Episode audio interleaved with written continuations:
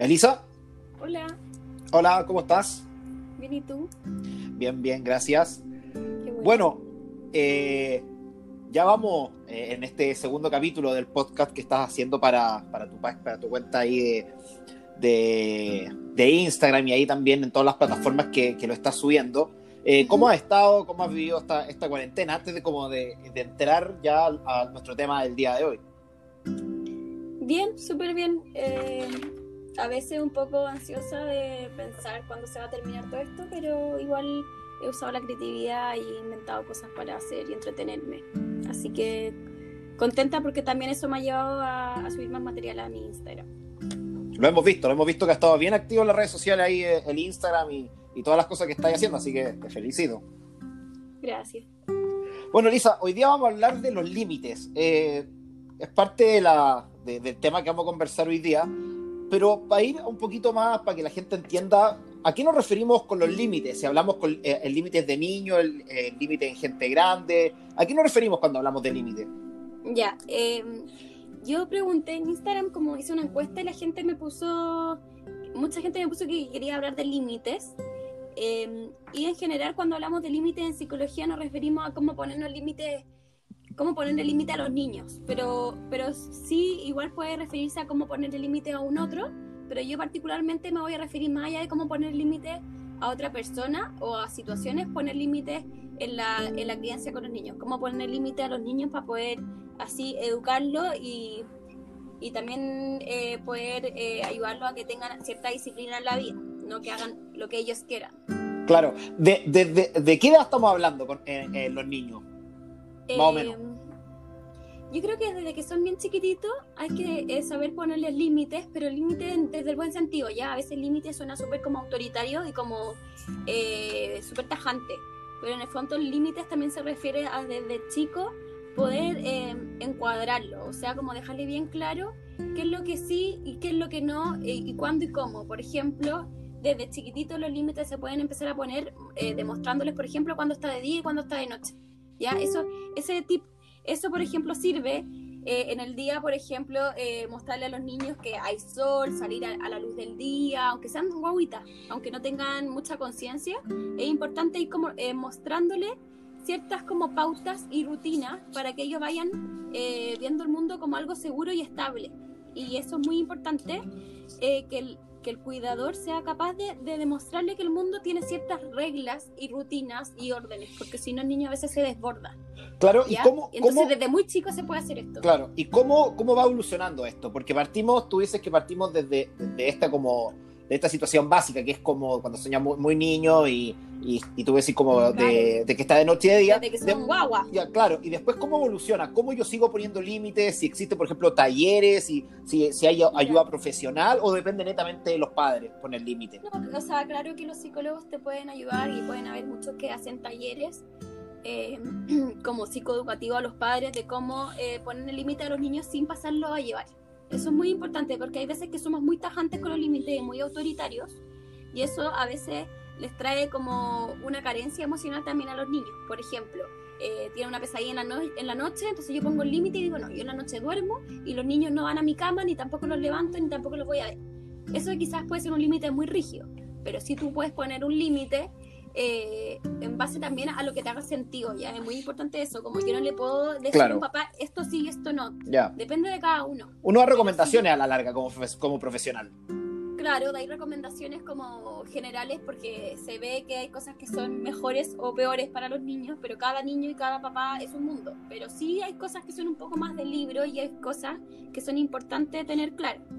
Eh, en primer lugar, yo creo que lo que te decía en un principio es eso de que el niño para, para ver el mundo como algo estable y seguro y, y para que de adulto puedas tener como una relación con el medio ambiente adaptada, es importante que los papás le muestren a los niños ciertos límites, rutinas, horarios eh, y orden, ¿ya? Y que hay cosas que sí se pueden hacer y cosas que no. Entonces, mientras el niño más va creciendo, eh, más difícil es poner los límites porque el niño también va a tratar de, eh, de hacer lo que él quiere, porque lo que, lo que, le más, lo, que más placer le produce. Entonces también es muy importante saber regular eso en los niños y explicarles que no todos los placeres son, son aquí y ahora, o sea, hay cosas que también hay que saber posponer. Ah, eh, ah, sí, dale, dale. No, eso, que en el fondo eh, es, como toda una práctica el ir poniéndole límite a los niños y no es como esto sí y esto no, es una cosa que se va construyendo. Ya, hasta, hasta, hasta qué edad eh, uno, uno puede poner límite, o uno pone límites toda la vida también puede ser, ¿o no? Claro, o sea, mira, tú como individuo, obviamente que tú le vayas a poner límite eh, al resto toda la vida, ¿cierto? O sea, en el trabajo uno pone límite, con los amigos uno pone límite, con la pareja uno pone límite, obvio. Pero a un hijo eh, yo creo que es muy importante ir adaptándose a su hito del desarrollo, porque no le podéis poner los mismos límites a un adolescente que a un niño de 4 años, ni tampoco le vaya a poner los mismos límites a un adulto joven de 22 que a uno de 17. Claro, y las reacciones también son diferentes. Por eso, y puede ser muy dañino poner ciertos límites a cierta edad. Y lo otro, que como anterior a los límites, eh, en psicología, como en el área más sistémica, se ve que, que las familias, hay dos tipos de familias, así que como grandes rasgos, ¿ya? Y hay familias que tienen límites más difusos y familias que tienen límites más rígidos. Ahí, ahí, la idea, es llegar en un, a un como a un común o sea, como llegar a, un equilibrio, claro. Claro, las familias con límites más difusos son estas familias que son súper eh, que la mamá con, el hijo eh, son demasiado aglutinados, no le dan espacio, no le dan independencia, no le dan autonomía, como súper a veces sobreprote sobreprotectores, eh, y que el niño y el papá a veces son casi como en el mismo nivel jerárquico, como que no hay reglas, el niño hace lo que quiere. Eh, por ejemplo, típico que los niños duermen en la cama, los papás están muy grandes, que están todos los como roles dados un poco vuelta. Y existen otras familias que son el pueblo opuesto, que son familias donde eh, los límites son súper rígidos y el papá es súper autoritario o la mamá o el cuidador es súper autoritario y los niños le tienen un poco de miedo, hay un distanciamiento emocional importante, no se atreven a, comunicar ideas que son relevantes, eh, los padres como que no se van adaptando a la edad del desarrollo, entonces termina siendo siempre súper aprensivo, mm. súper autoritario, eh, entonces la idea es tener como un equilibrio entre ser rígido y entre ser difuso, o sea, en los límites. Porque en el fondo tener límites eh, claros y, y, consecuentes con el tiempo va a traer también a los niños una claridad de mundo. Si tú eres muy inconsecuente con los límites, también el niño en algún momento ya en la adolescencia va a empezar como a, muñequearte. No, no me quiero referir a que los niños como que manipulen, pero sí eh, de cierta manera se puede llevar como una negociación con los niños que a veces no es tan buena. Yo creo que es importante como papá decirle esto sí, esto no y explicarle por qué. O sea, es, un, es, un, error si el niño, si el niño a la larga tiene ese como poder de manipulaciones que claramente los límites se pusieron mal en un minuto. Y sobre todo desde muy chicos, a esos niños que comen solamente lo que, lo, que ellos quieren, que no se atreven, como que al final no, no experimentan otras cosas o duermen solamente, es que les ponen cierto estímulo, o sea, obviamente que, que, cada niño es un mundo y puede ser que muchos niños van a necesitar ciertas ayudas extras para regularse. Pero sí es importante como papás lograr eh, encuadrar un poco estas cosas y poder regular a los niños en los distintos temas. O sea, que en la alimentación idealmente el niño aprenda a comer de todo, que al dormir el niño pueda aprender a dormir solo y a tranquilizarse.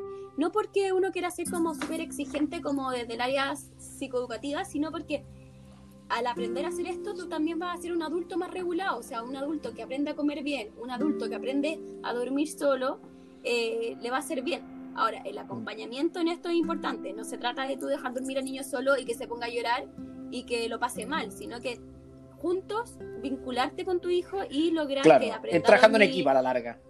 Claro, que aprenda a dormir, que aprenda a comer, pero nunca desde, desde la parte castigadora de comer esto y comer a la fuerza, o de dormir a la fuerza solo. No, no es la idea.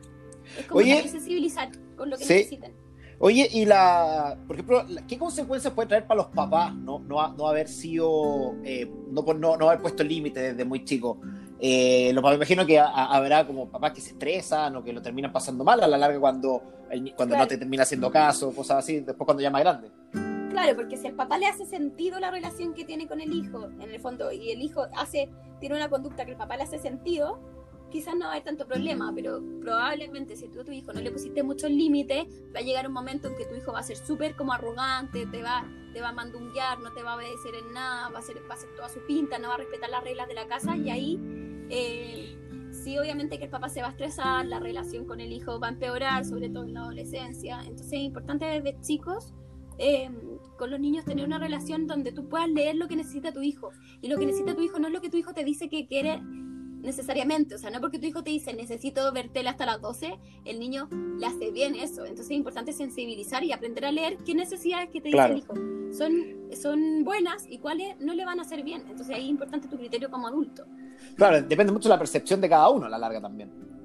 Claro, y, también ahí, bueno, lo, lo, uno un poco con el tema que hablamos a través de la educación emocional. O sea, si tú como papá tiene, regulas tus emociones, conoces las emociones, te va, te va a ser más fácil conectar con las emociones de tu hijo y vaya a poder ponerle límite según lo que tu hijo vaya sintiendo, pero no, pero no siendo un papá que el hijo lo educa a él. O sea, como que si el hijo quiere verte hasta la una de la mañana, claramente eh, no está bien, no le hace bien y, y ahí es importante tú como papá poder conectar con eso y decir, está bien, o sea, yo no porque conecte con tus emociones y ahora estoy conectando con la rabia que te da que te apague la tele, te la voy a dejar prendida. Como saber también cuándo sí y cuándo no.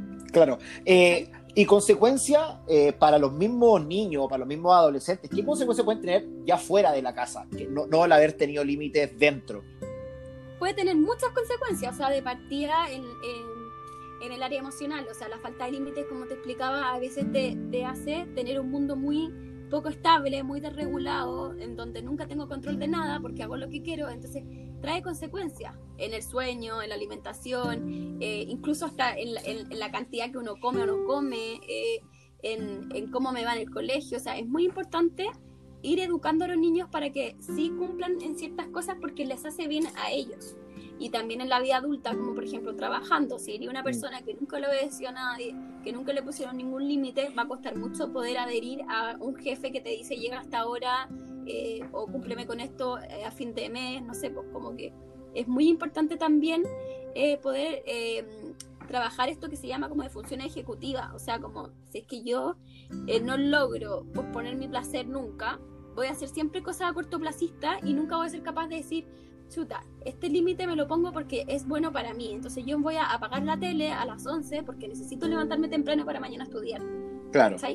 Como que va a ayudar a tu hijo a, a, ser como más a ser capaz de tomar sus propias decisiones y no vivir como en torno a lo más rápido, lo más fácil. Por eso es importante ponerle límite a los niños, porque los niños tampoco, ellos no saben que, que si no posponen algunas cosas les va a hacer mal.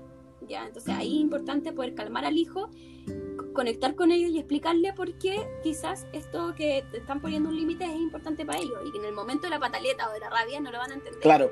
Pero lo puedes explicar en otro momento. Sí. Eh, bueno, Lisa, ya para ir terminando, eh, ¿hay algo que, quieras comentar con respecto a los límites que no hayamos hablado hasta, hasta, hasta ahora? ¿O algo que quieras comentarle a, tus seguidores con respecto a este tema? Yo creo que con respecto a este tema eh, es importante ahí no malentender el tema de los límites, o sea, nunca hacer como de poner límites desensibilizando con la necesidad emocional de tu hijo. Una cosa es ponerle límite y que se ponga a llorar por culpa de ese límite que pusiste, pero ahí sí tú lo podéis contener. Podéis conversar con él, podéis abrazarlo, podéis redirigir su conducta hacia otro lado. No se trata de decirle, te tienes que acostar a las 9 y, que llore y patalee y lo pase pésimo por eso. Pero sí, el límite tiene que ser consecuente.